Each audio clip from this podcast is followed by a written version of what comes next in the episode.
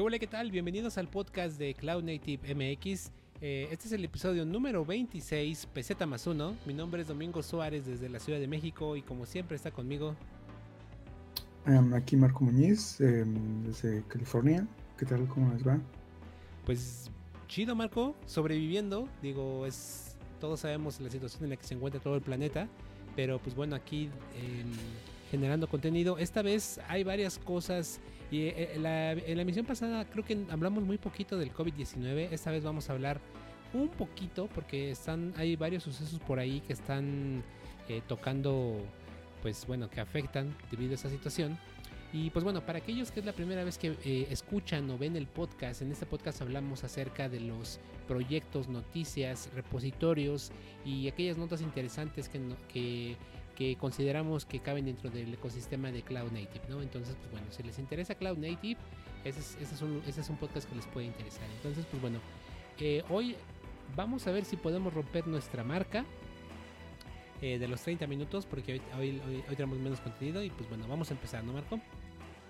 Sí, así es. Este, pues bueno, eh, empezamos y la primera noticia es de TechCrunch. Y es que em, Apple y Google se unen para crear esta eh, API, le llaman Contact Tracing API. Y básicamente lo que hace pues es de que se supone que generan un token eh, y para identificarte como persona, pero sin eh, tocar tus datos personales. Y esto es para que en situaciones como el COVID, pues em, logren identificar personas que han sido eh, eh, eh, afectadas por este tipo de situaciones y este, se, se, logre como trazar en dónde esa persona ha estado y con quién ha estado en contacto para que también se les avise a, esas personas y, este, y, se, enfoque más como a, la detección de, ciertas, ciertos lugares de, posibles casos. Justamente eso fue lo que pasó o lo que hicieron el gobierno de Sur Corea eh, hizo. Eh, pero ellos pues en, ese país pues ellos sí tienen acceso total a, los datos personales y pues de esa manera pues, lo que hicieron fue que al momento de que detectaron em, eh, personas con, con, los síntomas este, se pusieron en contacto con las personas con las cuales estuvieron esa persona tuvo contacto y en los lugares y este y así pues fue que, los, pusieron este en, cuarentena y pues de esa manera lograron este eh, eh, detener el, el, contagio de, del COVID. Eh, bueno eso fue no sé si la verdad no sé si por eso haya, se haya implementado ese tipo de, de, el API pero creo que es una buena idea. Lo, que sí es un poco eh, eh, de preocupar es de que no sabemos qué tan qué tan cierto sea eso de los datos personales. Claro, la privacidad y sobre todo, pues ahora más que nada la, la localización, ¿no? Creo que es el punto clave de esto, la localización, porque al final del día se intenta que rastrear a las personas. Entonces, pues bueno, sabemos bien que tal vez, digo, soy, soy sin duda un, Apple fanboy. Eh, y por el lado de Google algo que no me gusta mucho es que en ocasiones pues tú eres el cliente, ¿no? O sea, venden tu data. Eh, eso creo yo no pasa tanto con Apple, aunque al final del día pues todas las compañías utilizan los datos, pero pues buen, ojalá sea un intento por eh, para ayudar a la gente en general, pero por otro lado creo yo que en ese tipo de situaciones tanto gobiernos como empresas pueden también aprovechar para tener más control sobre, sobre, pues, sobre la borregada, ¿no? Que somos todos nosotros. Entonces, eh, pues sí, siempre hay cosas buenas, pero también hay, hay cosas que observar. Entonces, pues, mientras tanto, es una histórica colaboración entre esos dos grandes, ¿no? Así es.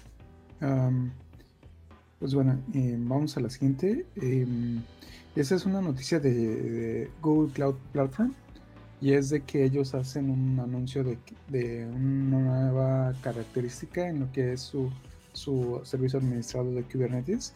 Y esto, esta nueva eh, funcionalidad le llaman Search Upgrades.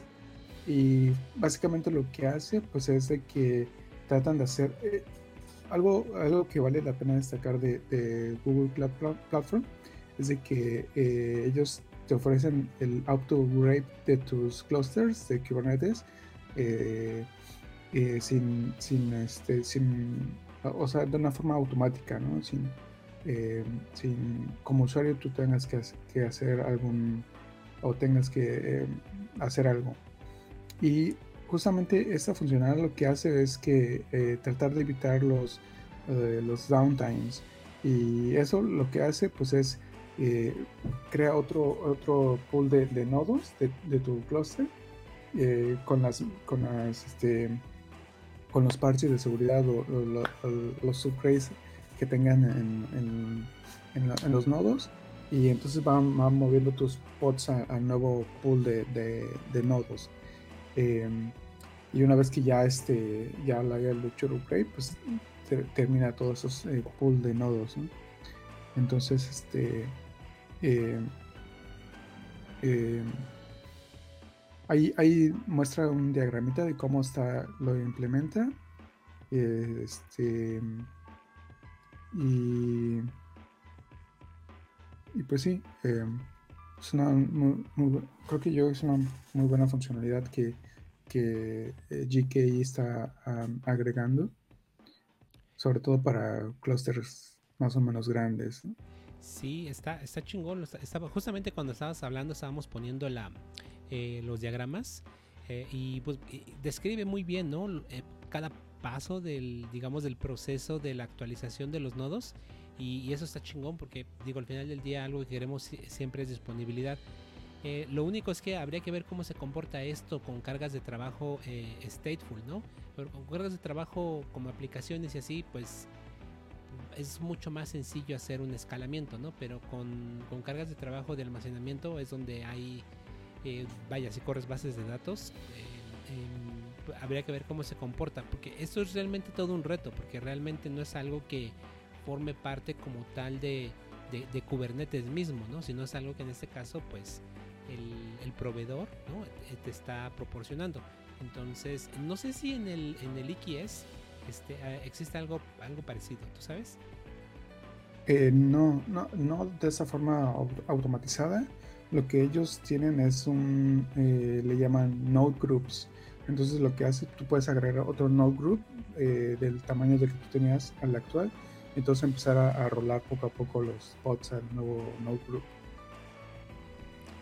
Justamente ahí en el post eh, mencionan de una empresa que se llama eh, Faceit y, pues ahí era lo que justamente hacían, este, eh, hacer esa, transición manual, eh, y es justamente lo que vas a tener que hacer para IKS. Claro. Mm. Excelente, pues bueno, veamos la siguiente nota. que bueno, está dando mucho de qué hablar, ¿no? Alibaba últimamente. Sí, creo que justamente con todo esto este, del COVID, este, como que, o no sé, ya, no estamos empezando a, ver más noticias y creo que ya vale la pena, sobre todo porque eh, ahora Alibaba es eh, el primer cloud provider de Asia y pues no, con lo que vamos a, mencionar un, poquito más adelante, no sabemos qué tanto este impacto ahora tenga en, de este lado del mundo, ¿no? Y justamente con esa es esta noticia que Alibaba anuncia que eh, va a está haciendo una inversión de, de lo que son este, 28 billones, o en este caso 28 eh, mil millones de, de dólares para su, lo que es su división de, cloud computing. Eh, em, y, es, pues, un bueno, sí, de lana, güey. Sí, bastante. Eh, y pues sí, eh, se ve que se vienen unos garrotazos muy buenos con Alibaba y, y los, los proveedores de ¿Qué, hay? Occidentales, es, exacto. De hecho, algo que a mí me llama mucho la atención eh, desde hace varios años es que recuerdo que en el... Cuando, fuimos al, primer KubeCon de Estados Unidos en, Austin, que fue 2017, em, e, estaba un stand de Alibaba y recuerdo que, eh, no, no recuerdo si era contigo o me acerqué solo, pero bueno, estaba escuchando, ya ves que te dan el, su, speech y todo eso, y ellos estaban mencionando en 2017 que, que, que, ya, que ya eran más grandes que Amazon. Eh, yo tengo las dudas, pero porque al final del día pues es gente de marketing, ¿no? Pero al, fin, al final del día el mercado asiático es un mercado tremendamente grande. Entonces, aunque nada más estén en China, Hong Kong, toda esa área, eh, no sé si ese mercado sea muchísimo más grande que el americano, por ejemplo, o que incluso el occidental, considerando Europa y América. Pero con, esta inversión que están haciendo, pues le están apuntando eh, cabroncísimo justamente a, a, o sea, está en la mira es Amazon, Azure, ¿no? Bueno, Microsoft y obviamente Google, ¿no? Sí, creo que sí estaba ese momento y lo cual ellos se referían era a su tienda de Alibaba, no a, su nube. Entonces, sí, sí, en Asia son el, mucho mayores que, que eh, Amazon en, en, el, en, la tienda, eh, pero en, respecto a la nube, pues es Amazon está más grande, ¿no? Oh, este, Y pues bueno, en la nota pues también habla de cómo el, fundador, eh, Jack Ma, este, pues, haciendo unas donaciones a, sobre todo a África para combatir el, el, esparcimiento del COVID-19. Y pues sí, otro, otro, eh, otro contendiente en la, en, la, de las nubes, ¿no? Sí, se, se pone bueno esto y, justamente hay un montón de movimientos, obviamente debido al mercado, pero también a las condiciones, en este caso pues, eh, pues pandémicas que estamos viviendo. Y ya hasta aquí dejamos las notas y vienen un par de tweets que están, creo yo, un poco relacionados a toda esta pelea que están viviendo eh, pues los grandes eh, del, del, cómputo en la nube, ¿no? Y bueno, el primer tweet que traigo por acá es, es un tweet de, de Brandon Phillips Brandon Phillips, para quien no lo, no lo conozca, Brandon Phillips era o solía ser el CTO de CoreOS, esta compañía que, desde hace 7 años empezó a crear un montón de infraestructura para la nube pública y anunció justamente eh, hace 4 días que dejaba su puesto en Red Hat. Eh, recordemos que CoreOS fue comprado por Red Hat y después Red Hat fue comprado por IBM, pero bueno, al final del día que tiene más o menos como un año de la compra, año y medio, no, recuerdo muy bien la fecha, eh, él anuncia que ya no está ahí. Y lo curioso es justamente que eh, no se va a otra empresa, no, no anuncia que se va a otra compañía, sino dice aquí en su tweet, ¿qué sigue para mí? No tengo idea, pero nada más me voy a dedicar a mi blog. Y ahí pone la, la liga de su blog. Entonces realmente pues yo creo que Coro es, digo, mm, yo creo que si, si alguno de ustedes conoce qué hizo esta compañía y también conoce un poquito la cultura que tenían, era una super compañía hace un hace tres años, hace dos años, era eh, genial estar ahí por toda la, innovación y, todo lo que estaban haciendo. Y con la compra de Red Hat, eh, de hecho hace poco, iba a poner un tweet relacionado a este, hace poco vi que justamente una gente, eh, un grupo de personas estaban comentando en Twitter que gran parte de los proyectos de CoreOS en GitHub están prácticamente abandonados. ¿Y por qué están abandonados? Pues porque Red Hat ha movido toda esa gente pues a prácticamente OpenShift y a todas las mierdas que hace Red Hat. Perdón por si alguien es usuario de Red Hat, pero eh, hay cosas que no están tan chidas, la verdad.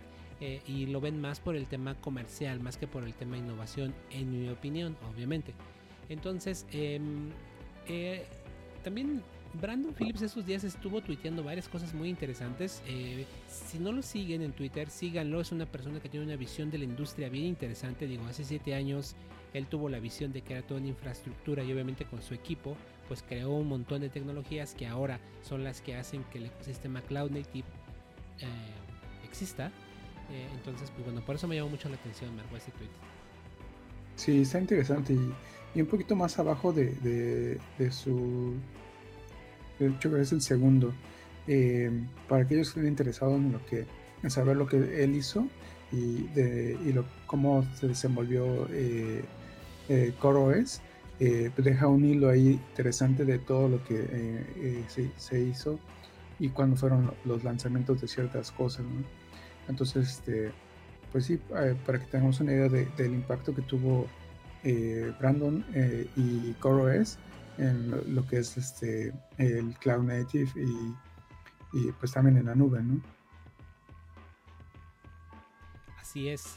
Y otro tweet, y, digo, ¿por qué se relaciona toda esta batalla? Porque al final del día IBM también está ahí en la pelea de los grandes del cloud computing. Entonces, eh, en fin, me, pareció relevante. Y por otro lado, está otro tweet que, vimos, bueno, que vi en la semana de esta cuenta que se llama Netscraft, que es un eh, sitio web de noticias muy interesante, eh, en el cual, pues ahora sí que entrando a la sección de también de chismes, porque puede ser un chisme, puede ser un rumor, justamente lo que ellos mencionan es que dicen que eh, eh, tiene como más o menos un mes, mes y medio, si no es que un poquito más de tiempo, ¿no, Marco? Que hablamos de los despidos que eh, empezaron a ocurrir en DigitalOcean. Entonces, em, pues bueno, ellos mencionan que les ha llegado un rumor de que probablemente sigan recortando presupuesto en DigitalOcean. Entonces, yo varias veces he platicado aquí que me encanta esta compañía, todo lo que hacen. De hecho, tengo yo corriendo pues varias cosas ahí en DigitalOcean. Cada que puedo lo recomiendo con eh, con, mis clientes o con, la gente, pero al parecer no lo está haciendo bien porque justamente el siguiente tweet, eh, que es como un hilo, eh, aquí los de Nitcraft mencionan que no es fácil pelearse con Amazon, con Microsoft y con Google. Está muy difícil la competencia. Entonces, pues ojalá no se nos quede en el camino DigitalOcean porque es una excelente alternativa, ¿no? Claro, sí, sobre todo el, el, em, tema con, en, este tipo de batallas pues es económico, ¿no? Y que pues esos grandes proveedores pues tienen demasiado, eh, demasiados fondos em, pues para pues en este momento todavía eh, llevarla muy bien, Y empresas como de, DigitalOcean que, que han estado eh, viendo por otro sector del, mercado, pues tal vez no la tengan tan fácil por el tema financiero. Entonces, este, pues sí, esperamos que no, tenga alguna afectación y solo sea un, mal rumor. Y este, y pues eh, sí, todas sigamos teniendo eh, DigitalOcean por un largo tiempo. Ojalá, excelente. Y bueno, finalmente pasamos a nuestros eh, a, nuestras referencias. Que esta que, que, pusiste, eh, yo también le iba a poner porque me pareció muy, muy, muy chida. Sí, em, justamente el, con, la nueva versión de Kubernetes 1.18, este, han habido cambios en, este, en el cliente, en el Kube Control. Y justamente eso, para, sobre todo las personas que, están estudiando, quieren hacer sus, sacar su certificación de, Kubernetes, este, esa es una eh, herramienta que les va a ayudar bastante, sobre todo en, el comando Cube Control Run, que era, bueno, en el examen les va a ayudar bastante. Este, entonces aprender y saber los cambios que hay en, la nueva versión de, Kubernetes, pues les va a ayudar bastante. Y también les va a ayudar a facilitar este, eh, cómo generar este, eh, los, eh, los YAMLs para crear diferentes recursos en Kubernetes. Entonces es una, guía pequeñita que les, que les va a ayudar bastante. Buena. Y, luego la otra que me, parece también, mm, pues es, una tendencia que hemos estado viendo en Kubernetes, que es básicamente, eh, yo creo que potencialmente dentro de poco o, no dentro de poco, pero al menos en los próximos años, yo creo que Proxy es uno de los componentes de Kubernetes que va a desaparecer. Eh, y aquí justamente traes una nota que habla un poquito al respecto, ¿no? Sí, eh, este post lo, enfoca más como en la parte del desempeño de lo que es eh, el networking de Kubernetes, sobre todo en, la parte cómo funciona el Proxy que lo que hace es hacer este uso de, del IP tables. Y lo, que él, lo que él muestra en este post es de que, o sea, está bien cuando tienes un, un, este, un cluster mediano, eh, del tamaño mediano, pero cuando ya empieza a ver como más, eh, a, crecer tu, tu cluster y empiezas a tener muchos servicios, pues la degradación en, el desempeño de, al usar de kproxy al usar eh, IP tables, pues se, se, va degradando. Este, y lo que él muestra es una alternativa que justamente eh, implementa Cilium, que es como un plugin para el, de, el, el network de Kubernetes. Y lo que hace Cilium es usar eh, un eh, como es un eh, es un componente en el kernel de Linux que lo que hace es este, hacer filtrado de, los paquetes de la, de la red. Y algo muy interesante que muestra casi a ver si pueden mostrarlo es este casi al, final hay una gráfica en, la que muestra este eh, em, si ya, lo tienes ahí en, la pantalla. Sí, la de performance, ¿no? Con IP tables y sin IP tables. Sí, exacto. Entonces ahí vemos el desempeño usando los IP tables, que es el eh, proxy. Cuando empieza a ver este eh, em, servicios, bueno, empieza a ver el incremento de servicios en, tu cluster, este, el tiempo de, respuesta, pues va incrementando considerablemente, ¿no? Ya estás al, rango de segundos, o bueno, en este caso un segundo. Pero si vemos, lo comparamos con, con eh, en este caso Cilium, eh, eh, pues ese, ese, tiempo permanece constante. entonces, pues una buena alternativa si tú empiezas a ver, este, o inclusive para ver otros, otros, este, eh, otras implementaciones eh, en, la, en el plugin de, la red de, tu Kubernetes, de tu cluster de Kubernetes. ¿no? Sí, aquí la magia es del eh, eBPF, ¿no? Que es este proyecto que hemos estado hablando ya en otras ocasiones. Em, y, que todavía no está tan difundido, pero yo creo que documentación como esta justamente lo que van a ayudar es a difundir a que en lugar de seguir utilizando IP tables, en algún momento pues bueno podamos utilizar un, un driver de CNI que utilice justamente BPF. Entonces, este, pues Calico siempre es de mis em, proyectos favoritos. De hecho, yo no he usado Cilium, pero he usado Calico, eh, sobre todo en Amazon y eh, con eh, por las políticas de red y todo eso que tiene, está muy chingón. pero Cilium al parecer pues está es, la evolución creo yo no de, dentro de Calico no o, no sé si más bien dentro de Calico eh, está ese su proyecto de Cilium. No sé si sean cosas diferentes. Me parece que son distintos, son diferentes implementaciones. Em, Cilium es de. Bueno, hay un diferente proveedor. Ok, veamos. Sí, igual es, sí, es cierto, es de diferente compañía, es cierto. Porque Calico es de Taiguera, ¿no? creo. Ahí ni sé. Están muy chingones los diagramas que ponen. Estoy ahorita viendo el repo de GitHub de Cilium y tiene un diagrama al principio muy, muy chingón. Pero sí, esa es otra cosa, es otro animal completamente diferente. Solamente que me fui por la finta porque aquí en la documentación pues hablan un poquito de, eh, de Calico. Ah, lo que pasa es que dicen que el proyecto Calico también tiene un soporte para ABPF, y ese, pero está experimental todavía. Oh, ya. ya, ya, Entonces hay dos opciones al menos por ahora. No conozco alguna otra. Bueno, creo que Cilium es así, la empresa Cilium. Esos están enfocados directamente en, en este plugin. Oh, Chingón, ¿no? Pues eh, estos días me, me, voy a clavar en ese tema. A ver, a ver, porque sí está muy chingón y está evolucionando muy rápido, creo yo. Sí, se ve bueno. Va que va. Pues bien, entonces pasemos a la siguiente documentación que encontraste por ahí que también se ve chingona, ¿eh? Sí, esta es una eh, pequeña guía de cómo eh, instalar Spinnaker en tu cluster de, Kubernetes. Este, pues es eh, una guía, una guía práctica de cómo instalarlo y echarlo a andar. Este, para aquellos los curiosos en, en Spinnaker, este, que inclusive tal podrás echar a andar en, tu Minikube.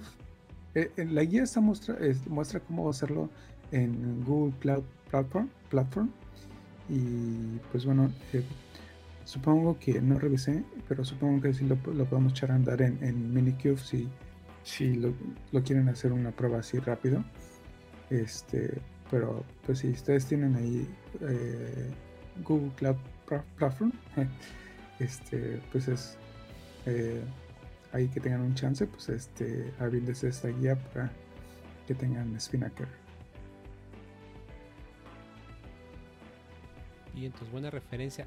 Dudo que pueda correr en Minikube porque creo que hay una parte en la cual Spinnaker guarda información en un bucket, en un storage bucket. Entonces, eh, entonces creo que ahí va a haber una pequeña dependencia que va a ser difícil romper con Minikube, pero eh, igual y por ahí hay alguna otra guía al respecto, pero pues bueno, es una alternativa, ¿no? Para hacer despliegue. Sí. Y entonces, pues bueno, estamos muy cerca, Marco, de cumplir nuestro objetivo, media hora. Entonces, nos falta nuestro último um, contenido del día de hoy. Eh, eh, que me pareció muy chingón. Es un repo chingón de código. Y este repo lo encontré por ahí en Twitter. La verdad es que olvidé qué usuario. Un usuario por ahí preguntó que qué herramientas utilizaban para desarrollar diagramas en código. Eh, hemos hablado en otros episodios en el cual podemos hacer como diagramas con video, pero en muchas ocasiones necesitamos también los diagramas pues, para documentos, ¿no? Insertarlos en, pues sí, en cualquier otro tipo de documento, ¿no? Entonces, si bien por ahí hay un proyecto, ¿no? Que se llama Plano ML o cosas por el estilo que nos permiten generar diagramas, eh, este me pareció muy chingón porque eh, son diagramas súper modernos, muy, muy modernos.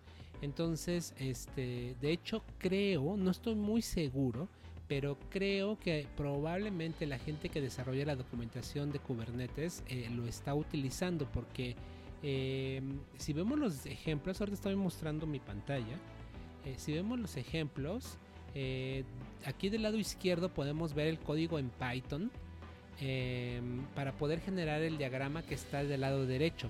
Y es un diagrama muy parecido a la documentación que solemos encontrar pues bueno en, en en, este, pues en muchos lugares. Se ve muy moderno.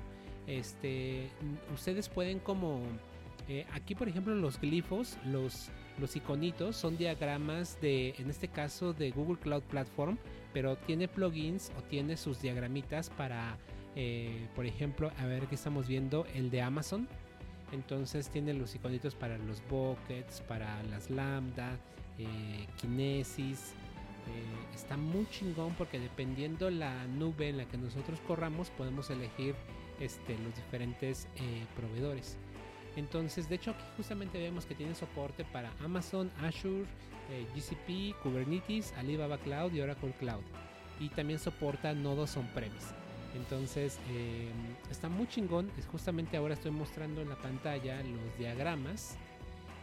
Por ejemplo, ahí vemos un diagrama de dice eh, workers agrupados en Amazon. Entonces vemos los diferentes nodos worker, vemos por ahí un balanceador y arriba en la, eh, pues vemos el código Python que es necesario para generar ese diagrama.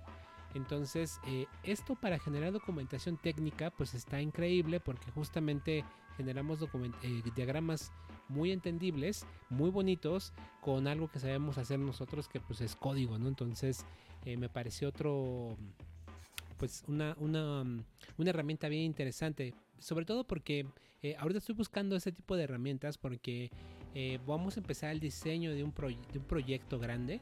Entonces quiero documentar muy bien muchos aspectos. Pero pues obviamente estar haciendo estos diagramas a mano o con alguna herramienta de diagramación está, está muy gacho, ¿no? Es mejor código, creo yo. Sí, está muy bueno, sobre, porque pues, es tedioso hacer los diagramitas. Eh, sí me ha pasado que cuando estoy tengo que generar documentación, pues, ay, pues sí batallo bastante con los diagramitas. Y pues con eso, como dices, eh, como somos nuestro, eh, la parte del, de, generar código, pues es muy, muy eh, natural para nosotros. Pues con esto es una herramienta que, este, que, nos, que trabajamos con lo que sabemos o con lo que sabemos un poco más y pues nos ayuda a generar este tipo de, de, diagramas y son así está muy eh, los, los iconitos están muy, muy padres, ¿no? Sí, de hecho, justo ahorita estoy mostrando en pantalla el diagramita este donde enfrente está un Nginx como balanceado frontal. Luego manda el tráfico hacia máquinas de gRPC y atrás hay un Redis, bueno, un clúster de Redis, un clúster de Postgres. Por ahí hay FluentD, hay un este, mm. Kafka, Prometheus, Grafana. Entonces está muy moderno con cosas que usamos todos los días. Entonces, eh, porque justamente Plan UML está muy chido, pero el problema es que sus glifos, sus imágenes, sí se ven viejas. Ah, ¿no? Mm. Se ve muy noventero, de hecho. Funcionan, están bien, pero esas se ven mucho más modernas. Entonces, este, y además me gustó que está en Python. Eh, o sea, no se inventaron su propio lenguaje. Plan UML tiene su propio lenguaje. Este es código Python, entonces eh, como es como un DSL, entonces pues tiene cosas, como es código Python, pues puedes programar, ¿no? O sea, hacer ciclos, decisiones, supongo, varias cosas. Eh, y cómo funciona, porque ya lo empecé a usar un poquito, es que haces tu script, lo, se lo pasas pues, con Python y le dices el directorio de salida y ahí te deja las imágenes. Entonces ya después esas imágenes las tomas y pues te las pondrás al documento en el cual estás trabajando. Entonces, vaya, no es como muy difícil. Entonces, ya podrías meter tu documentación a tu integración continua si quieres y los diagramas quedan versionados también. Entonces, pues hay muchos beneficios con usar este enfoque, ¿no? Entonces, pues bueno, les dejamos ese rapo chingón. Eh, esperamos que les guste y eh, pues, ¿qué más, Marco? Pues ya, creo que es todo. Ahora sí estuvo ligerito y esperamos que eh, no nos hayan manchado en el tiempo. Exacto. Bien, entonces ya para irnos, se me olvidó mencionar la semana pasada que en el hace dos podcasts eh, empezamos ya a publicarlo en Facebook. Entonces el experimento ha funcionado bien. De hecho, el podcast de la semana pasada que también lo subimos a Facebook eh, ha tenido más vistas, estamos en 130 o algo así, no, no, eh, no recuerdo muy, muy bien los números. Este, 130 reproducciones en Facebook y tenemos 90 reproducciones en YouTube. Entonces, al parecer funcionó publicarlo en Facebook. Entonces, ahora vamos a estar publicados en Facebook, eh, obviamente YouTube, em, Spotify, iTunes y SoundCloud. Entonces, pues ya si no nos escuchan es porque realmente no quieren. No, no, no, todavía no pensamos eh, lanzarlo en TikTok. Eso estaría chingo, vamos a hacer TikTokers. Cloud Native TikTokers, eso estaría interesante. Bien, Marquito, pues eh, mañana hay Meetup, mañana hay Meetup virtual, entonces este, vamos a estar transmitiendo el día de mañana. Y pues bueno, muchísimas gracias por sus vistas. Eh, déjenos sus comentarios, quisiéramos saber qué les gusta, qué no les gusta. Y pues aquí nos vemos la próxima semana, ¿no, Marco? Así es, pues este, saludo a todos y em, díganos sus comentarios y su retroalimentación para mejorar este nuestro espacio. Y pues sí, eh, nos vemos pronto. Cuídense mucho. Bye.